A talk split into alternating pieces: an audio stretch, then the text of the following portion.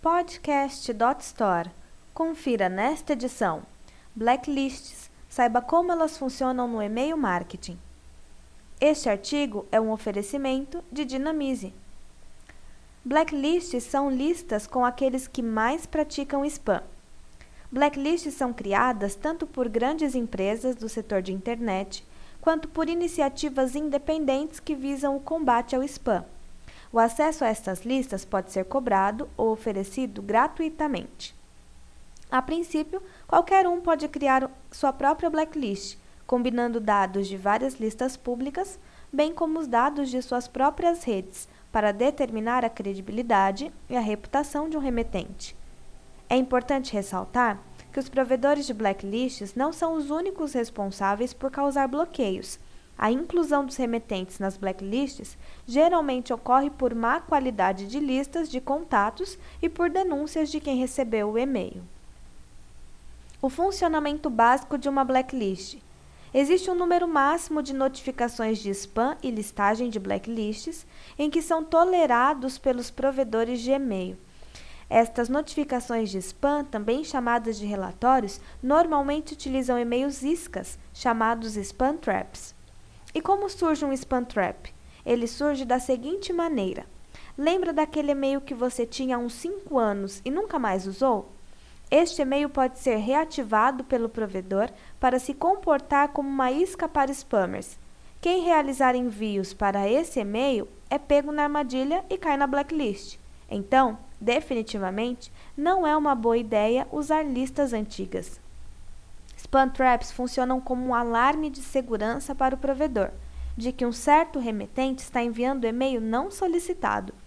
Estas contas spam traps são minuciosamente monitoradas e quando o provedor recebe um determinado número de e-mails, neste endereço fictício, o domínio IP do e-mail do remetente são guardados e adicionados a uma blacklist.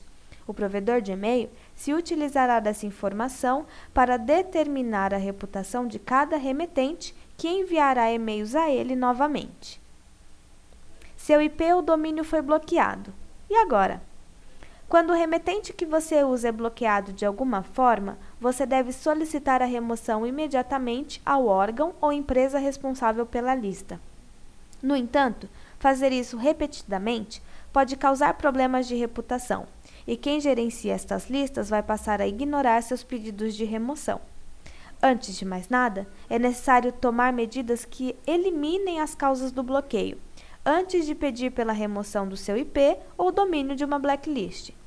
E o que pode acontecer?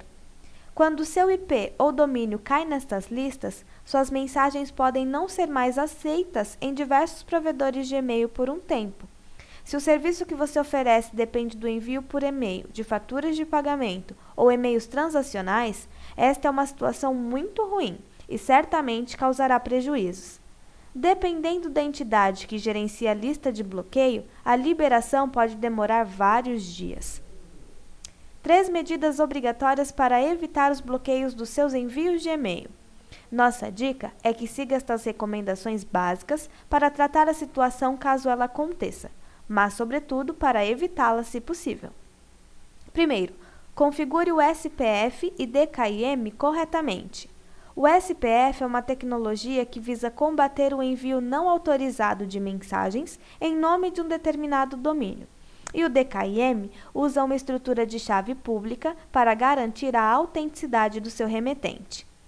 Segundo, também tem o DMARC, com a configuração correta do DMARC, é muito mais simples e eficaz determinar se uma mensagem é legitimamente enviada a partir de um suposto remetente. Mas não apenas isso.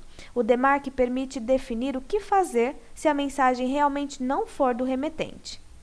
Terceiro, nunca, jamais compre lista de contatos, nem use listas de outros. Tenha sua própria base. O envio de e-mail a quem não solicitou é prática de spam.